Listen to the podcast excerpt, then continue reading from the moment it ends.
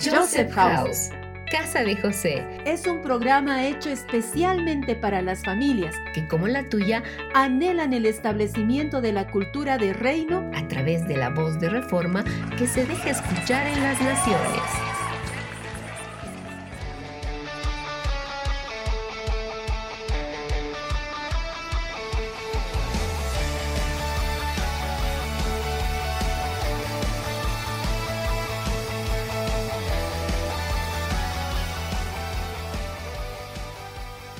Bienvenidos a todos nuestros queridos oyentes. Reciban un saludo muy especial desde La Paz, Bolivia, Casa de José.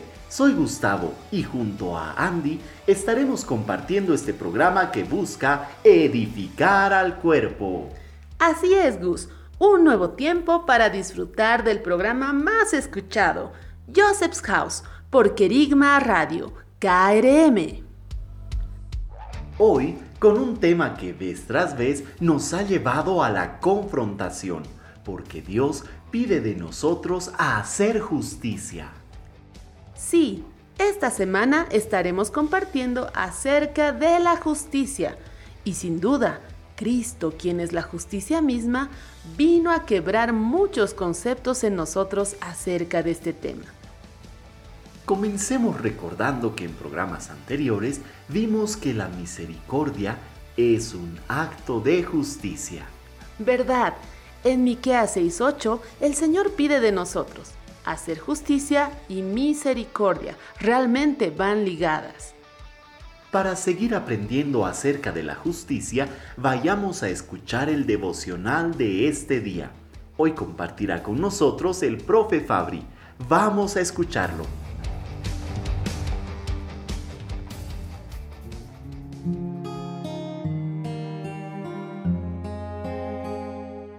Hace unos días me sorprendí al ver por televisión una imagen que me conmovió. Era una madre, con un rostro duro, una mirada firme y determinada. Pero, aunque parecía muy fuerte, detrás de esa mirada mucho dolor en ella. Resulta que tiene ocho años buscando a su hija, que fue secuestrada y llevada a algún lugar para ser esclavizada. Qué injusto, ¿verdad? Algo en tu interior se despierta, ya sea con mucha pena por el dolor de la injusticia y de la separación, o el maltrato, o la pérdida. También puede haber indignación por la dureza y crueldad de los criminales. Muchos quisiéramos tener el poder de tomar con nuestras propias manos a estas personas, castigarlas, también rescatar y resolver esta injusticia y el dolor causado a la mujer y a su hija. Es una realidad muy dura y que muchas familias viven hoy en día en gran parte del mundo. Qué difícil es para nosotros ver a una persona que sufre de esta manera sin razón alguna para ello. Parece injusto, totalmente injusto una persona común igual a otras, con los mismos hábitos, con la misma cultura, que le pueda pasar algo tan terrible. Y es que hay una empatía. Eso es algo normal entre nosotros, ya que generalmente nos identificamos con estas personas. Más aún si son semejantes en raza, cultura, posición social o económica. Muchos sufren con alguien que tiene una enfermedad, una carencia o ha sufrido de alguna manera, solemos ponernos en su lugar. A esto le podemos llamar empatía. Pero si vas a hacer algo por esa persona con la que te estás identificando, eso se llamará misericordia. Esto es ponernos en el lugar de los otros. Imagina una persona que parecía buena. De repente, alguien lo ve y lo reconoce inculpándolo. Al parecer, era un delincuente. Lo arrestan, lo maltratan, lo insultan, lo castigan por los crímenes horribles que dicen que cometió. Lo pierde todo y pronto lo sentencian a muerte. Pero aquí hay un pequeño detalle que se les escapó a todos. Y es que él no fue quien hizo todo aquello por lo que se le acusa. Esta situación les parece injusta. Pues vean que no. Dios ve esto como un acto de justicia. Te preguntarás por qué. Veamos el cuadro completo. Otro pequeño detalle que se les escapó a todos es que Él no fue quien hizo todo aquello por lo que se le acusa. Fuimos nosotros. Así es. Nosotros fuimos aquellas personas que hicimos cosas tan terribles y que no tienen nombre. Pero hubo uno que no hizo nada malo. Más bien fue uno que cuidó, vendó, curó, ayudó, creyó, confió, sirvió, enseñó, abrazó, perdonó. En resumen, Él amó. Pero hubo también alguien que lo vio todo, como esa madre de la noticia, que sufrió por cada golpe, cada castigo, cada insulto y por la muerte de aquel condenado sin causa. Él era su hijo. Dios el Padre miró cada día a Jesús. Cuando Jesús murió, la justicia fue satisfecha. Un inocente murió por muchos culpables. Nosotros nos merecíamos el castigo, pero Él lo tomó para sí. A pesar de que nosotros no le quisimos, aún así Él lo tomó. Por esto es que la justicia de Dios para nosotros es tan difícil de entender. Esto no debería pasar en ninguna corte terrenal. Que un inocente pague por los culpables. Muchos dirían que esto no es justicia. Sin embargo, este acto de justicia, el que hizo Jesús, fue el que quebró todo el universo y nos devolvió a ti, a mí y a millones de hijos secuestrados por el pecado. Nos devolvió a nuestro verdadero Padre, que nos había perdido hace muchísimos años. Finalmente podemos volver a casa. ¿Y tú? ¿Ya estás de vuelta a casa? El precio ha sido pagado. Ya nada te puede retener. Es hora de regresar. Se hizo justicia. Al que no conoció pecado, por nosotros lo hizo pecado, para que nosotros fuésemos hechos justicia de Dios en él. Segunda de Corintios 5:21.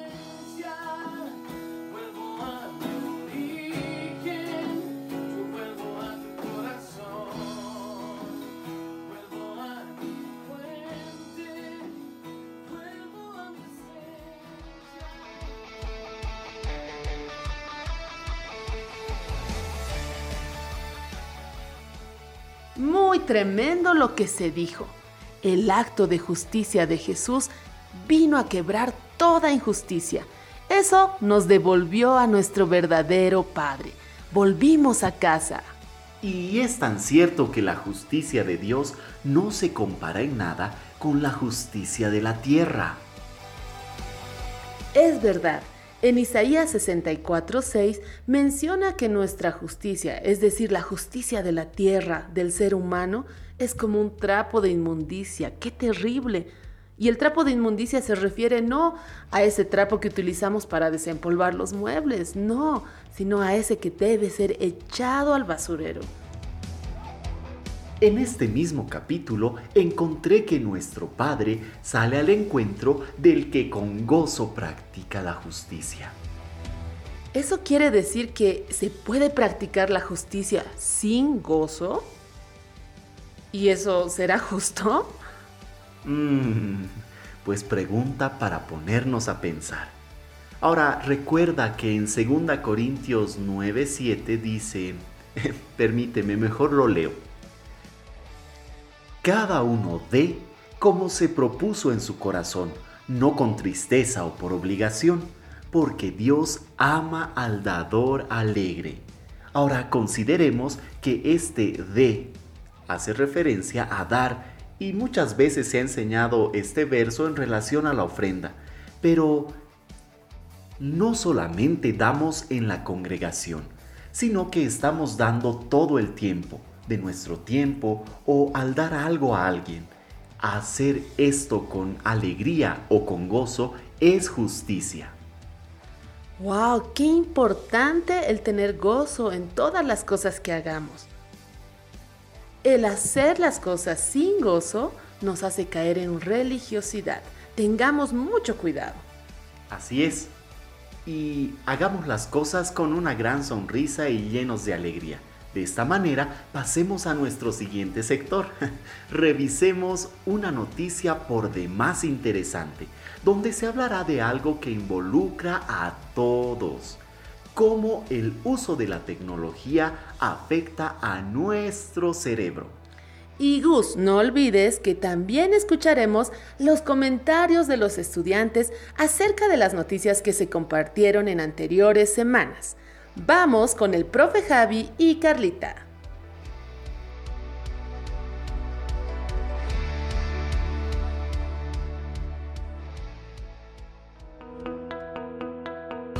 Estás en sintonía. Estás en sintonía de Kerigma Radio.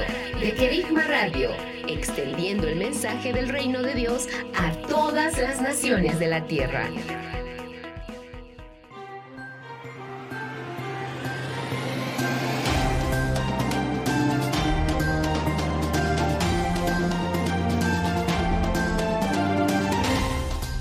Bendiciones querida audiencia.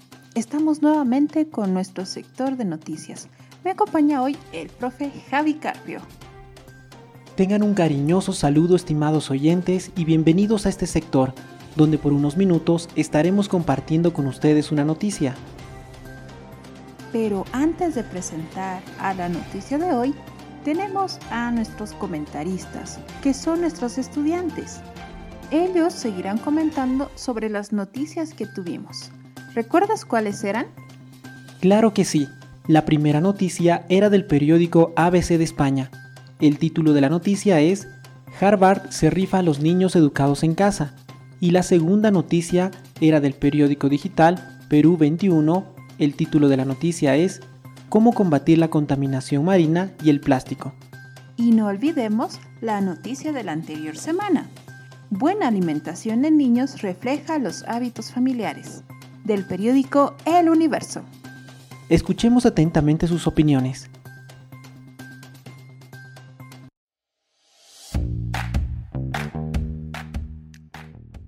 homeschooling es una opción educativa que no es de las más comunes, o no al menos en mi país.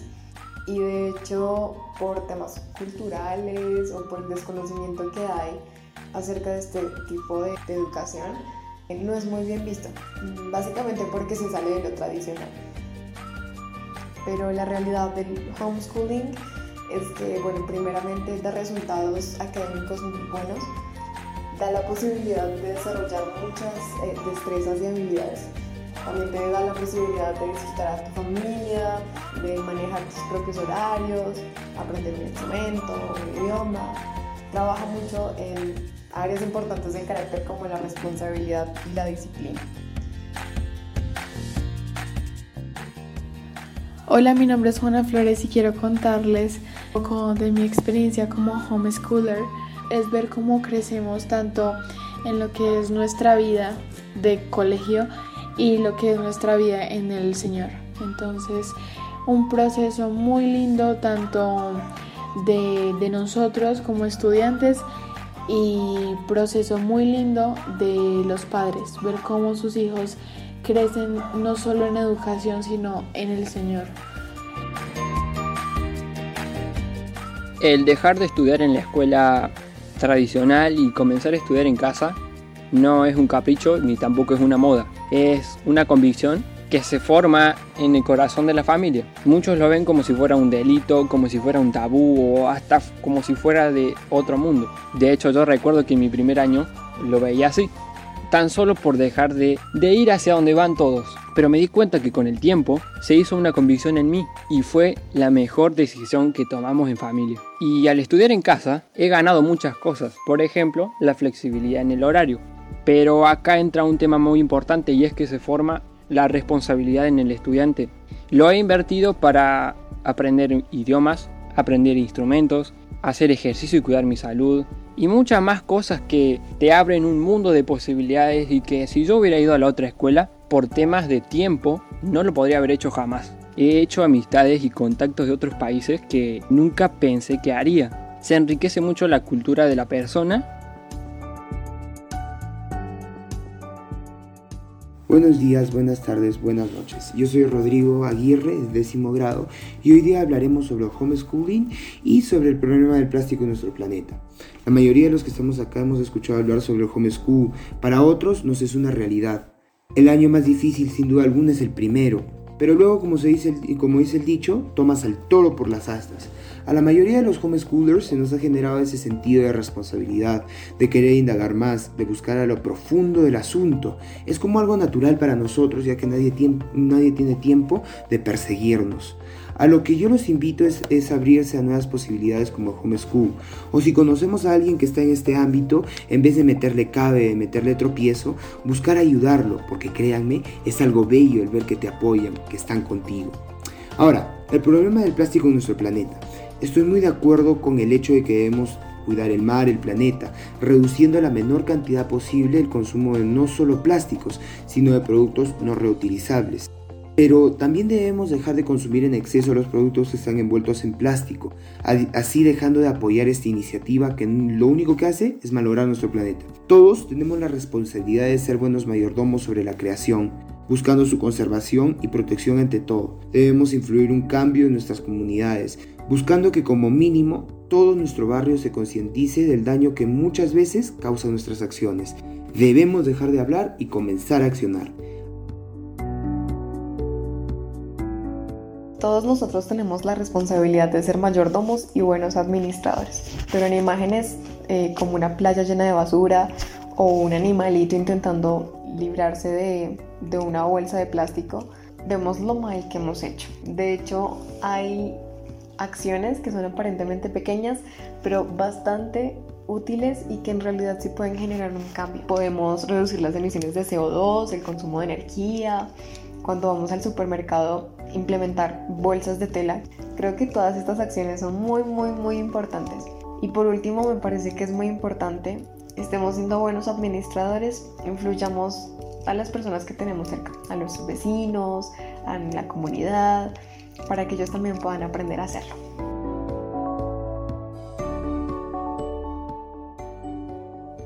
Respecto al tema de la contaminación y la problemática del plástico, si todos pusiéramos un granito de arena, se forma una playa. Por eso es importante de que no usemos nuestro vehículo más de lo que necesitamos. Si podemos ir caminando o en bici, mejor. De hecho, vamos a estar cuidando nuestra salud. Si podemos evitar de usar bolsas plásticas y cambiarlas por, por bolsas de tela, mejor.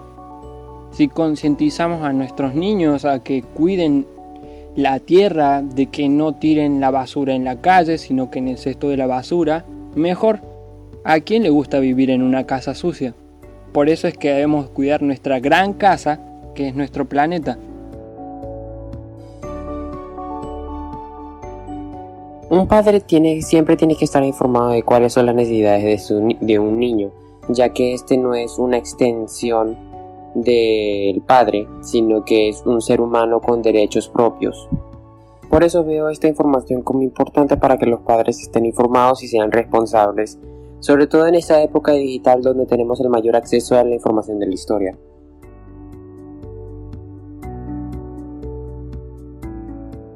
Al revisar esta noticia me ha parecido muy interesante cómo los hábitos alimenticios de los niños reflejan la alimentación de su familia y sin duda la alimentación es muy importante para nuestro sistema.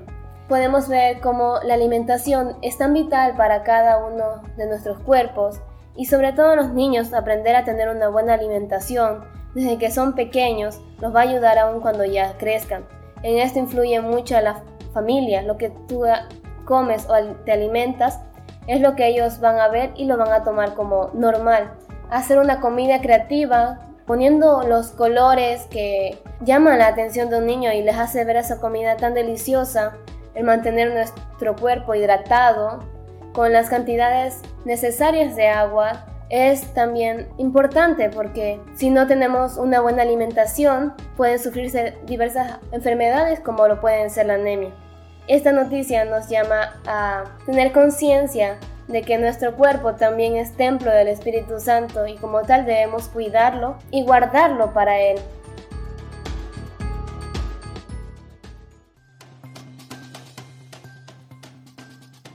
Bueno, ya los escuchamos.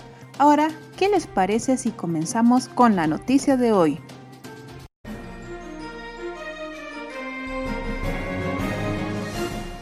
La noticia que leeremos hoy es del periódico global El País. El título de la noticia es ¿Cómo afectan las nuevas tecnologías a nuestro cerebro? Publicado el 28 de diciembre de 2015. Carla, ¿puedes decirnos qué tienen en su titular? Claro que sí. La noticia comienza diciendo, trabajamos en el ordenador mientras miramos televisión y estamos pendientes de las redes sociales y las alertas del móvil. ¿Hasta qué punto nuestro cerebro está capacitado para la multitarea? Este titular termina con una pregunta y es muy importante poder responderla, así que escuchemos lo que dice la noticia. Como una ráfaga, el mundo ha cambiado en las últimas décadas de manera importante. Las nuevas tecnologías nos permiten la comunicación instantánea. Lo que debemos decir también es que esta posibilidad de vida nos puede generar a su vez cierto impacto disfuncional impulsado por la exigencia de realizar diversas acciones al mismo tiempo. Es habitual hoy estar trabajando en la computadora mientras miramos televisión o escuchamos música y estamos pendientes de las redes sociales, los mensajes de texto, correos electrónicos o alertas de noticias en el celular. ¿Hasta qué punto nuestro cerebro está capacitado para sostener las tareas múltiples que las nuevas tecnologías promueven? El cerebro es como cualquier sistema de procedimiento de información, un dispositivo con capacidades limitadas, sobre todo en la de procesar una cantidad de información por unidad de tiempo en el presente. Así, nuestro cerebro tiene dos cuellos de botella. Uno es la atención. Cuando tenemos dos fuentes de información suficientemente complejas, la eficiencia de una decae como consecuencia de la otra y la otra, la llamada memoria de trabajo, donde es el espacio mental en que retenemos la información hasta hacer algo con ella. Esta memoria tiene una capacidad finita en los seres humanos y es extremadamente susceptible a las interferencias. Cuando se intenta llevar a cabo dos tareas demandantes al mismo tiempo, la información se cruza y se producen muchos errores muchas veces se plantea que la multitarea, también llamada multitasking, podría ser beneficiosa para entrenar nuestra capacidad para el paso rápido y eficiente entre actividades. Sin embargo, existe evidencia científica de que las personas que funcionan con esa modalidad se dispersan más cuando pasan de una a otra. Contrariamente a lo que uno podría imaginar, son más propensos a quedarse pegados a estímulos irrelevantes y por lo tanto a distraerse fácilmente. Por otra parte, suelen sobrevalorar su capacidad para hacer multitasking, lo que impacta en una menor concentración sobre cada elemento en el pasaje. Participantes de una investigación que refirieron a hacer muchas cosas a la vez fueron los que paradójicamente peor rindieron en pruebas de multitarea. En un estudio realizado en la Universidad de California en Los Ángeles, se les mostraron a estudiantes unas tarjetas con símbolos y se les pidió que hicieran predicciones basándose en patrones que habían reconocido previamente. La mitad tenía que realizar esto en un ambiente de multitarea, mientras escuchaban altos y bajos sonidos y tenían que contar las señales acústicas elevadas. Sorprendentemente, ambos grupos fueron igual de competentes, pero cuando empezaron a hacer preguntas más abstractas sobre estos patrones, el costo cognitivo de las multitareas fue evidente. Cuando estamos en una reunión, en una conferencia o viendo una película en casa y al mismo tiempo mandamos emails o mensajes de texto desde nuestro teléfono, creemos que podemos seguir en profundidad lo que se dice y sucede en el entorno. Pero esto, la mayoría de las veces, es solo una ilusión. Por el contrario, nos estamos perdiendo mucho. Desde el punto de vista del funcionamiento cerebral, estamos capacitados para realizar muchas tareas, por supuesto, pero debemos focalizar en hacer una de estas por vez, que es lo recomendable. No es lo mismo que intentar hacer varias cosas al mismo tiempo. La multitarea tiene un costo cognitivo. Y eso no es todo. La mala administración de la atención no solo genera improductividad, ansiedad y estrés, sino que puede traer también riesgos letales. En un estudio de la Universidad de Utah, los psicólogos David Strayer y Jason Watson señalaron que la posibilidad de un accidente automovilístico puede ser tan alto para aquellos que, mientras conducen, hablan por teléfono o mandan mensajes de texto, como para conductores que habían tomado alcohol más de lo permitido por la ley. Los conductores que usan celular tienen reacciones más lentas, respetan menos su carril, mantienen menor distancia entre los autos y pasan más semáforos en rojo. Estas personas, en comparación con los que no usan el teléfono cuando manejan, detectan menos de la mitad de los detalles y situaciones que se les presenta, lo que produce ceguera atencional. La distracción se da también cuando se habla con manos libres o en altavoz. En otros estudios, en los que se usaron un mecanismo para realizar el seguimiento ocular, revelaron la existencia de una ceguera parcial a estímulos importantes en los conductores que hablaban por teléfono. Estos solo detectaban la mitad de los estímulos que estaban justo delante de ellos y tenían un tiempo de reacción más lento a las luces de freno del auto de adelante. ¿Cuánto cuidado debemos tener en cómo utilizamos la tecnología?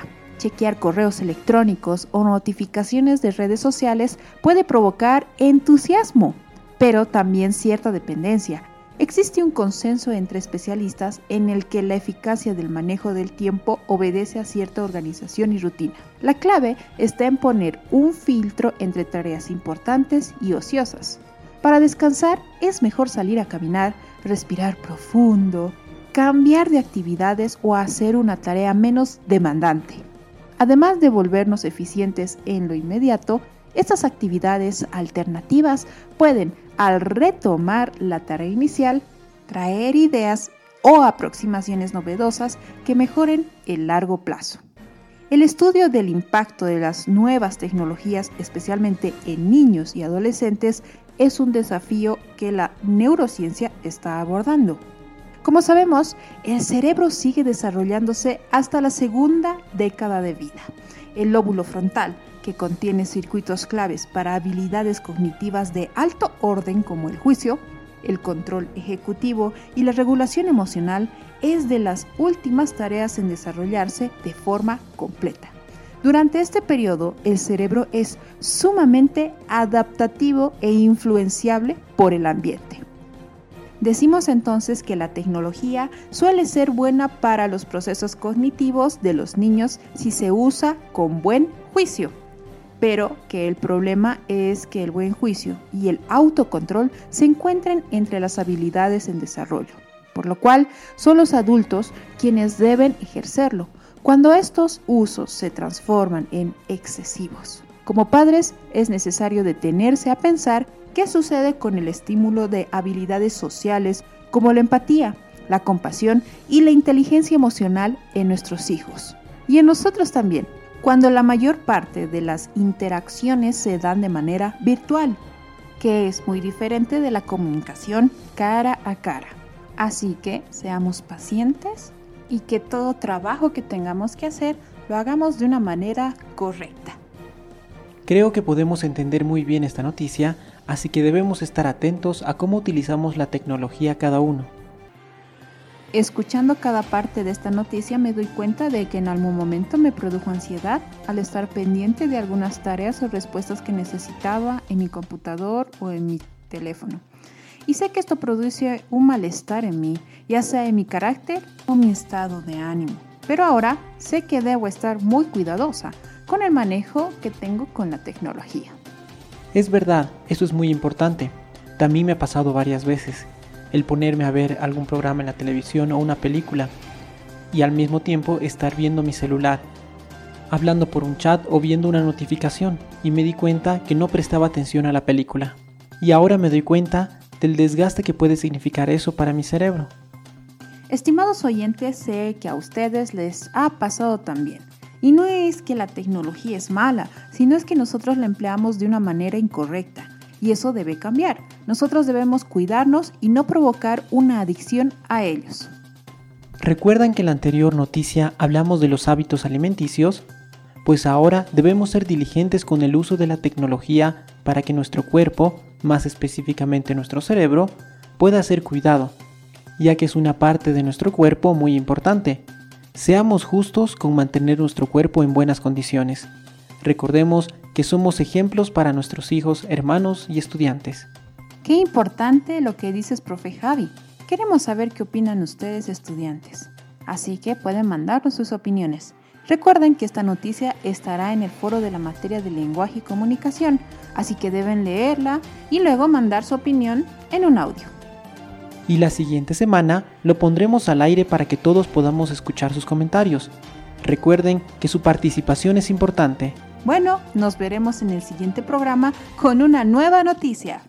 Sí, recuerden que debemos cuidar nuestra vida, ya que somos templo de Dios. Y ahora sigamos con nuestra programación.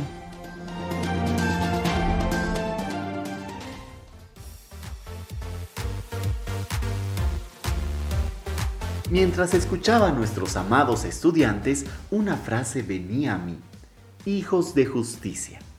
Y es importante mencionar que el hecho de estudiar en homeschooling para la gente común podría ser simplemente un proceso natural que involucra aprendizaje y llenarnos de conocimiento. Sin embargo, las familias de Joseph House lo ven como un crecimiento constante en Dios que va más allá del conocimiento. Cierto, otro de los estudiantes dijo algo que realmente es una verdad. Cuando dijo que el tema del homeschooling es algo de convicción, algo que se formó en el corazón de su familia, me dejó pensando, porque es verdad, no se trata de ir donde todos van, donde algo está de moda, se trata de ir donde Dios les ha dicho. Y cuando Dios te dice algo, hay convicción en el corazón. Así es. Además se dijo que el tener cuidado con la creación de Dios es hacer justicia, ser responsables con aquello que nos ha sido entregado. Comentamos esto en algunos programas anteriores, ¿verdad? Cierto. Recuerden, tenemos que ser buenos administradores. Y ni qué decir de la noticia que se compartió. Tengamos cuidado con el uso de la tecnología. Muchas veces estamos metidos en la tecnología sin darnos cuenta. Ya cuando estamos leyendo, estamos viendo el celular, constantemente si nos llegaron mensajes, cuando estamos viendo la tele con familia, capaz viendo una película, igual estamos mirando el celular o nos ponemos a trabajar. A mí me ha pasado. Es un buen consejo que seamos justos manteniendo en buena condición nuestro cerebro, porque todo lo que somos es templo del Espíritu. Además, recordemos que Dios nos creó sin estrés sin ansiedad. Debemos gobernar sobre todo aquello que viene a nuestras manos. La tecnología es una herramienta sumamente útil y no puede doblegarnos y hacernos esclavos de ella. Estoy de acuerdo contigo, Gus. Y ahora vamos a escuchar un capítulo más de nuestra amiga Rilda, quien junto a su familia nos trae en claridad respecto a los temas que vamos tratando. Hoy será muy especial. Acompáñennos.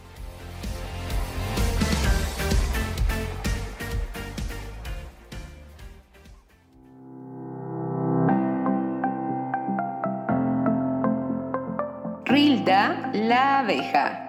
Hacer justicia. Hola a todos nuestros seguidores de la serie Rilda la abeja. Nos volvemos a encontrar para poder escuchar de ella y sus aventuras.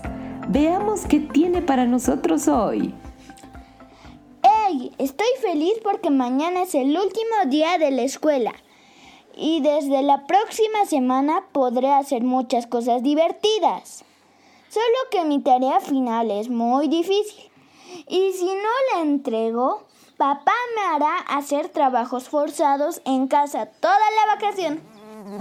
Hermano, ¿qué haces? Que te veo humeando. ¿O es el calor del sol? Hola, Rilda, pero ¿cómo no voy a estar así? Pienso y pienso en la tarea que debo hacer para mañana y no puedo. No llores, Angie. Déjame ayudarte. ¿De qué se trata lo que debes hacer? En otro lugar de la pradera se lleva a cabo una reunión con los pobladores, dirigida por el alcalde del lugar. Escuchemos.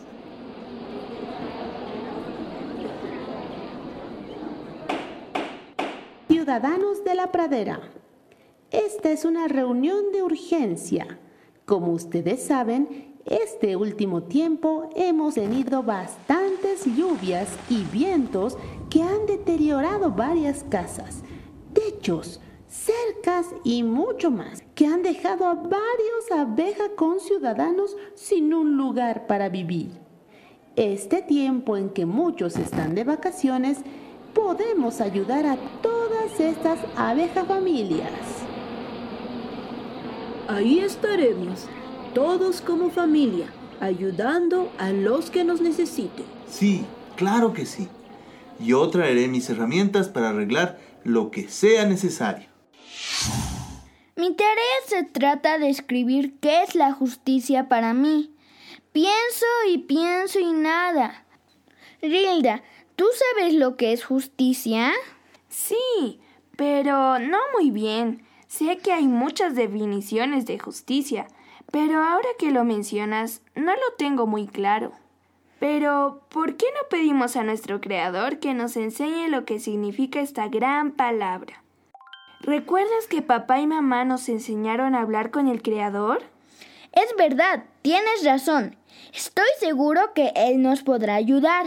Rilda y su hermanito Sanganito se pusieron a hablar con su creador, como quien habla con un amigo. ¡Qué linda escena! Vamos, Sanganito, debemos acudir a una reunión muy importante. Papá y mamá nos pidieron que estemos ahí. Pero... Pero aún no termino mi tarea. Debes estar tranquilo, porque avisaron que la tarea se entregará después de las vacaciones. ¿En serio? Pero qué buena onda. Eso es lo mejor que me puede pasar. Todos los ciudadanos de Abeja Pradera están reunidos.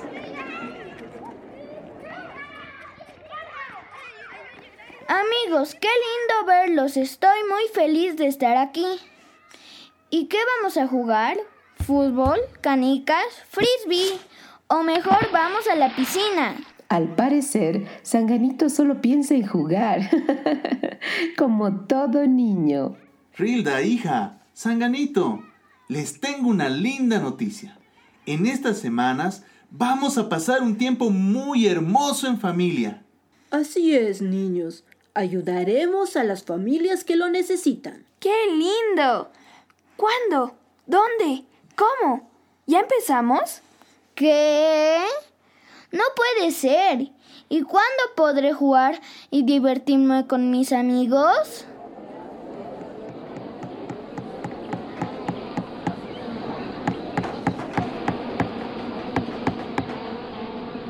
Y así ayudaban a los que más lo necesitaban. Unos arreglaban las cercas de las casas, otros se subían a los techos para repararlos. Algunos niños cortaban el césped y limpiaban todo lo que la lluvia había arrastrado. Algunas mamás abejas cocinaron para alimentar a los más ancianitos. ¡Ay, qué cansado estoy! Con tanto calor. Ahorita podría estar en la piscina. Pero estoy aquí, trabaje y trabaje. ¡Qué vacaciones! Y aún no sé qué es la justicia. ¿Nuestro Creador me habrá escuchado? Sanganito, Él te ha declarado lo que es bueno. ¿Y qué pide Jehová de ti? Solamente hacer justicia y amar misericordia y humillarte ante tu Dios. Hijo, ¿qué tienes? Porque te escucho reclamando y molesto. Debes hacer las cosas con gozo y paz. Papá, yo estaba esperando este tiempo para divertirme con mis amigos y jugar con ellos. Esto no me parece justo. Mi hijo, dime tú, ¿qué entiendes por justicia? No lo sé, papá. No sé qué es la justicia, ni lo que es justo. La tarea que me dieron en la escuela es acerca de eso. Pedí a nuestro creador que me ayude a saber lo que esto significa para poder hacerla. Pero hasta ahora no me respondió. Sanganito, no puedes decir que algo es justo o no, porque el concepto que nosotros tenemos de justicia muchas veces no alcanza la medida de lo que realmente es. Él mismo, nuestro Creador, es justo. Pienso que Él ya te está respondiendo. Si sabéis que Él es justo, sabed también que todo el que hace justicia es nacido de Él. Es verdad, Él es justo. Y si yo soy su creación y Él es mi Padre, ¿también puedo ser justo? En esto se manifiestan los hijos de Dios y los hijos del diablo. Todo aquel que no hace justicia y que no ama a su hermano no es de Dios. Yo quiero hacer justicia, papá, porque soy hijo del Creador, y ayudar a mis hermanos, zánganos y abejas, que necesitan de mi ayuda. Aunque con esto pierda los días más soleados de la vacación. Y el efecto de la justicia será paz y la labor de la justicia, reposo y seguridad para siempre. Ah, después de hablar con papá y saber que Dios es justo y que yo, por ser su hijo, puedo hacer justicia, me siento con mucha paz y con ganas de ayudar. Ponerme en el lugar de los que pasaron dificultad. Rilda, hermana, ya tengo la respuesta. Así todos ayudando. La ciudad pradera quedó hermosa, nuevamente hermosa, y cada uno recibía lo que necesitaba.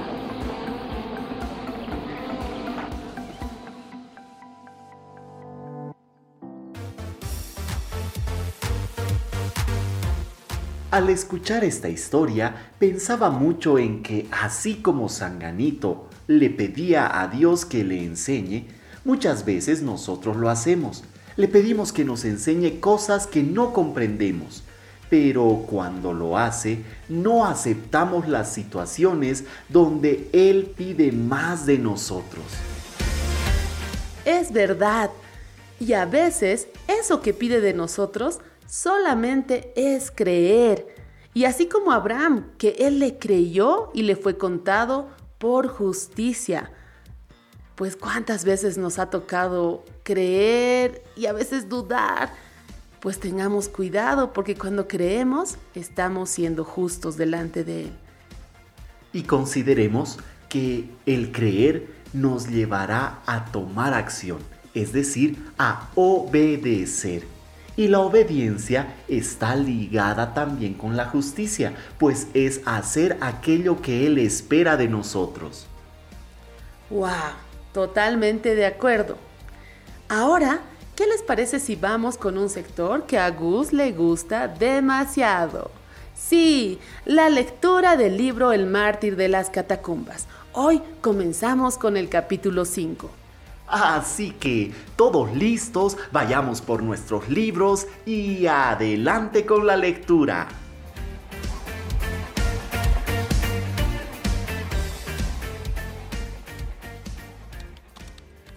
¿Dónde llamo? ¿Con quién me comunico? ¿Quién me puede atender? ¿Dónde recibo una información clara? Estamos, para, servirte. Estamos para servirte. Estos son nuestros canales de comunicación. Vía Skype. Joseph House. Vía WhatsApp.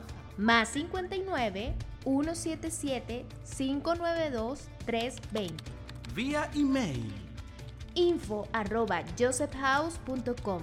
Y en la web www.josephhouse.com. Muchos países, una cultura hoy.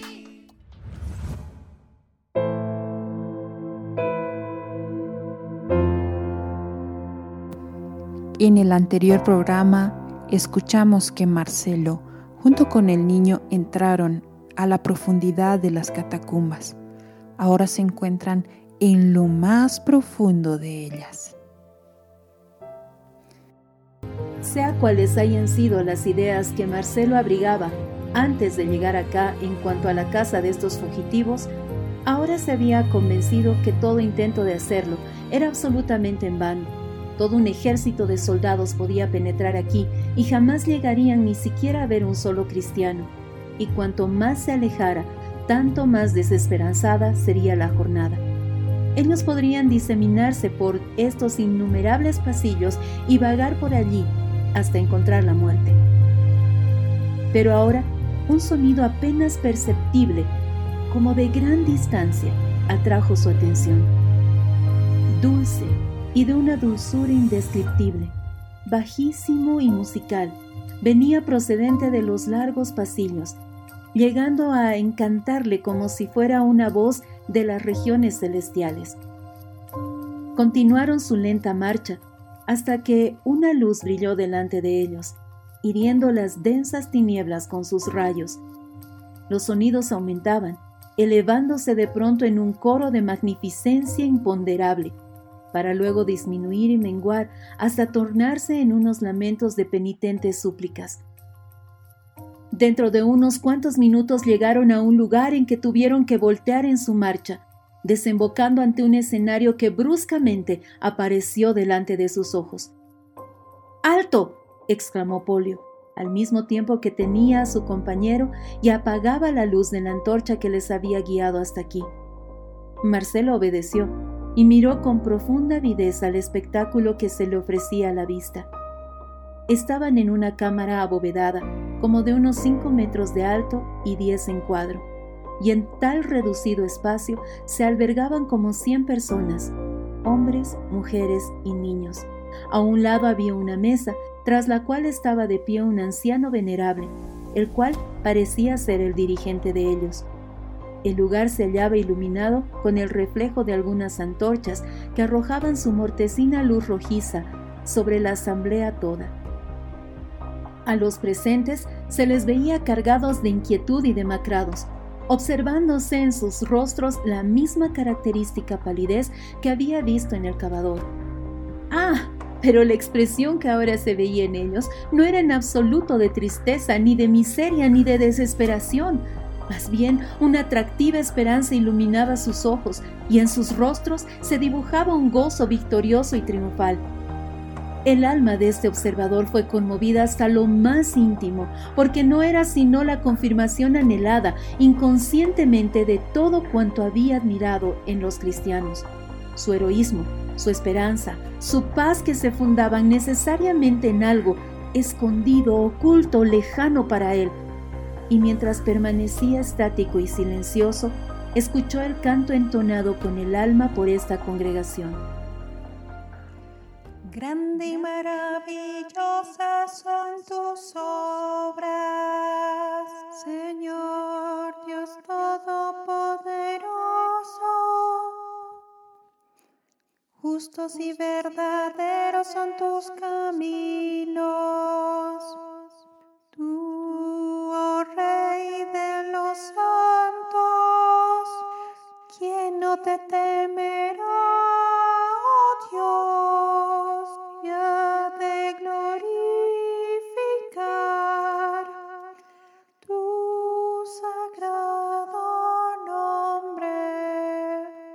Porque tú eres santo, porque todas las naciones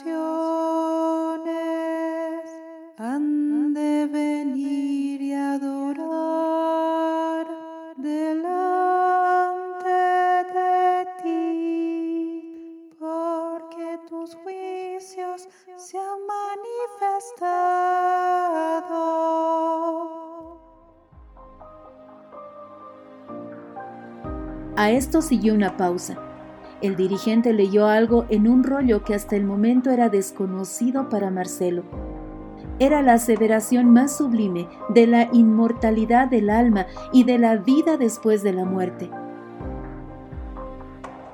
La congregación toda parecía estar pendiente del majestuoso poder de estas palabras, que parecían transmitir hálitos de vida.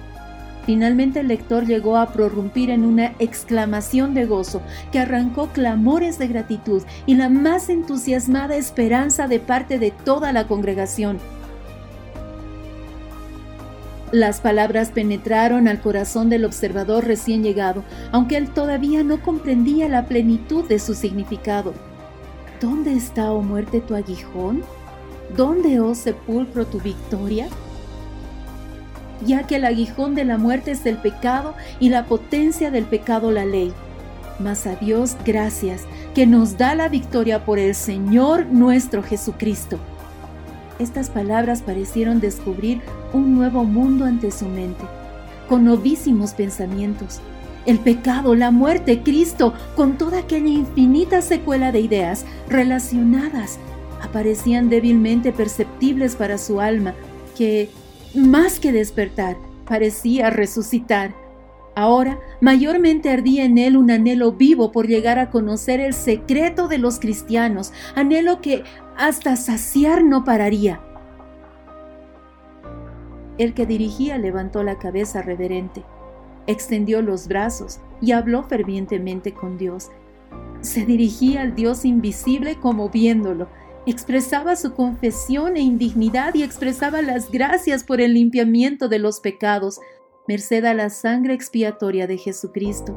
Pedía que el Espíritu Santo desde lo alto descendiera a obrar dentro de ellos para que los santificara.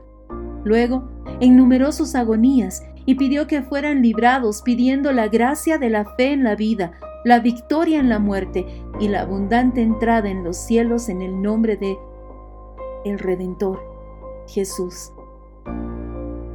Después de esto siguió otro canto que fue cantado como el anterior. He aquí el tabernáculo de Dios con los hombres y él morará con ellos y ellos serán su pueblo y el mismo Dios será con ellos y será su Dios. Y Dios enjuagará toda lágrima de sus ojos. Y no habrá más muerte y tristeza gemidos ni tampoco habrá más dolor porque las cosas viejas pasaron.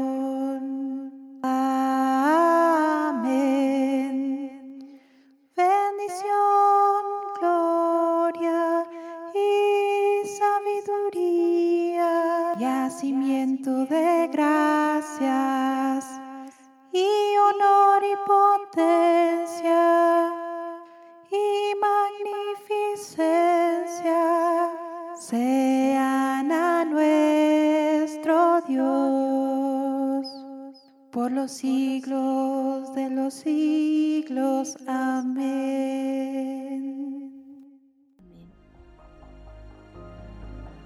Y después de esto, la congregación empezó a dispersarse. Polio avanzó hacia adelante conduciendo a Marcelo, pero ante la presencia de su figura marcial y su relumbrante armadura, todos retrocedieron e intentaron huir por los diferentes senderos. Pero Marcelo exclamó en alta voz, No temáis, cristianos, yo me rindo ante vosotros, estoy en vuestro poder. Ante ello, todos ellos volvieron, y luego lo miraron con ansiosa curiosidad.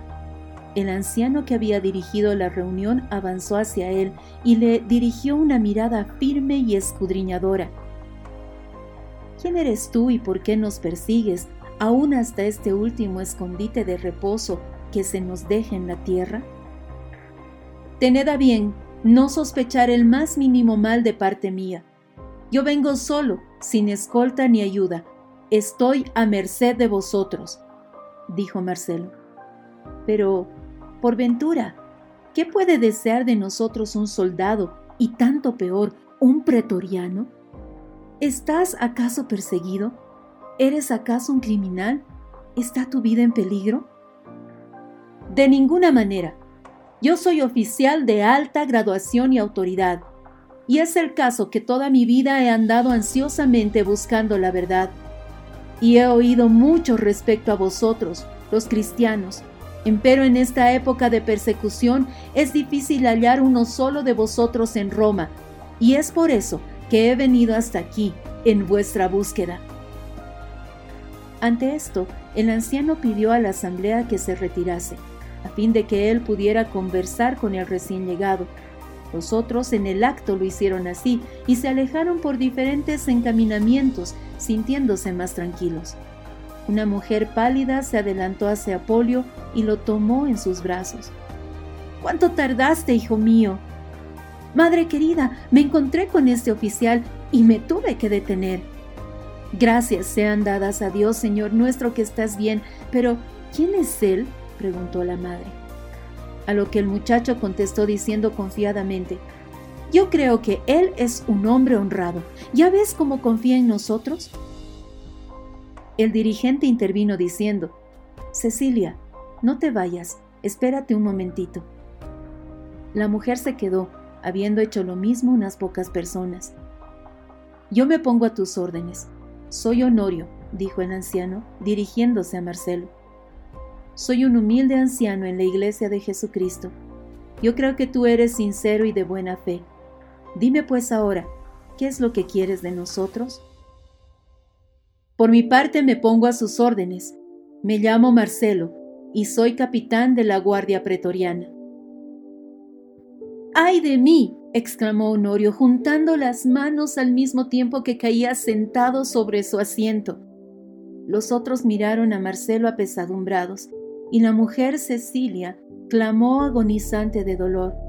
Oh, Polio querido, ¿cómo nos has traicionado?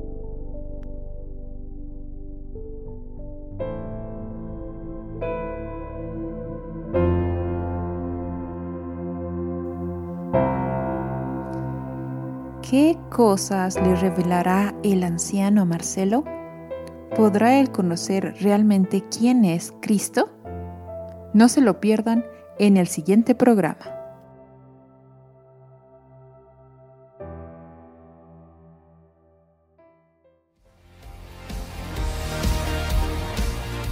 ¡Wow! Una vez más nos dejan en suspenso. No podemos perdernos el próximo programa.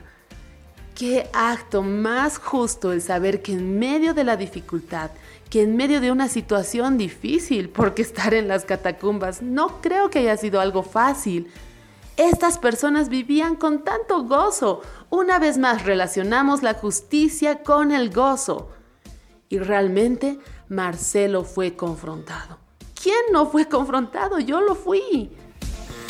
El saber que ellos adoraron en lugar de lamentarse nos pone una vara sumamente alta. Definitivamente, Marcelo no es el mismo después de ver semejante cosa. ¿Sabes qué estuve pensando durante todo el programa? El hecho de que recibimos tanto de parte de Dios semana tras semana por diferentes medios y muchas veces seguimos siendo los mismos. Esto no puede ser así. Es injusto recibir semilla y no dar fruto. Presentémonos delante de nuestro Padre, examinemos nuestro corazón y veamos cómo hemos estado caminando respecto a la justicia. Bueno, ha llegado el momento de cerrar. Hoy hablamos acerca de la justicia, pero vimos cómo esta tiene relación con el creer, es decir, con la fe, con la obediencia, con la misericordia. Entonces vemos que una palabra va a implicar muchas áreas de nuestra vida y nosotros debemos ser dóciles al cambio para poder ser transformados constantemente hasta llegar a qué? A la imagen de Cristo. Amén. No olvidemos que la justicia nos conecta con el reino de Dios y es ahí donde es nuestro lugar. Amada familia, hemos llegado al final de nuestro programa deseando que el Señor sea la porción de cada uno de ustedes y que como hijos vivamos en su justicia. Un abrazo muy fuerte, nos reencontraremos la próxima semana. En su programa Joseph's House, Casa de José por KRM. Bendiciones.